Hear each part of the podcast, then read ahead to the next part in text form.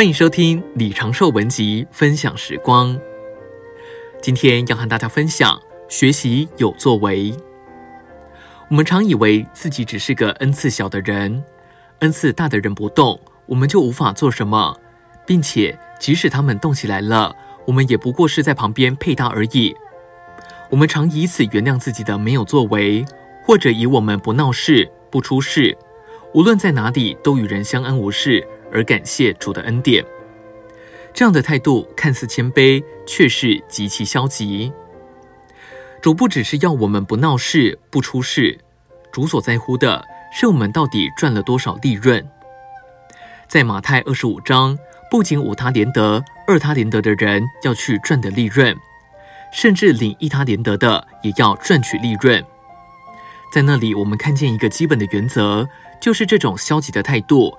并不在恩赐大的人身上，反而是在恩赐较小的人身上。这样的人有一个危险，就是消极地埋藏他所得的恩赐，认为自己不能做什么，就恐惧战兢地以不失去主的恩赐为好。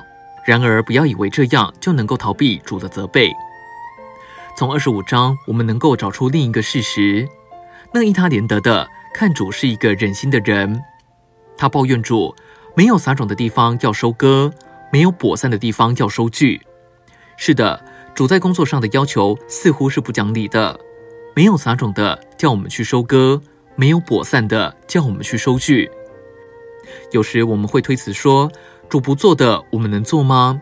弟兄们告诉我们要跟着圣灵的水流，但是主的水流还没有流过来，我如何跟随呢？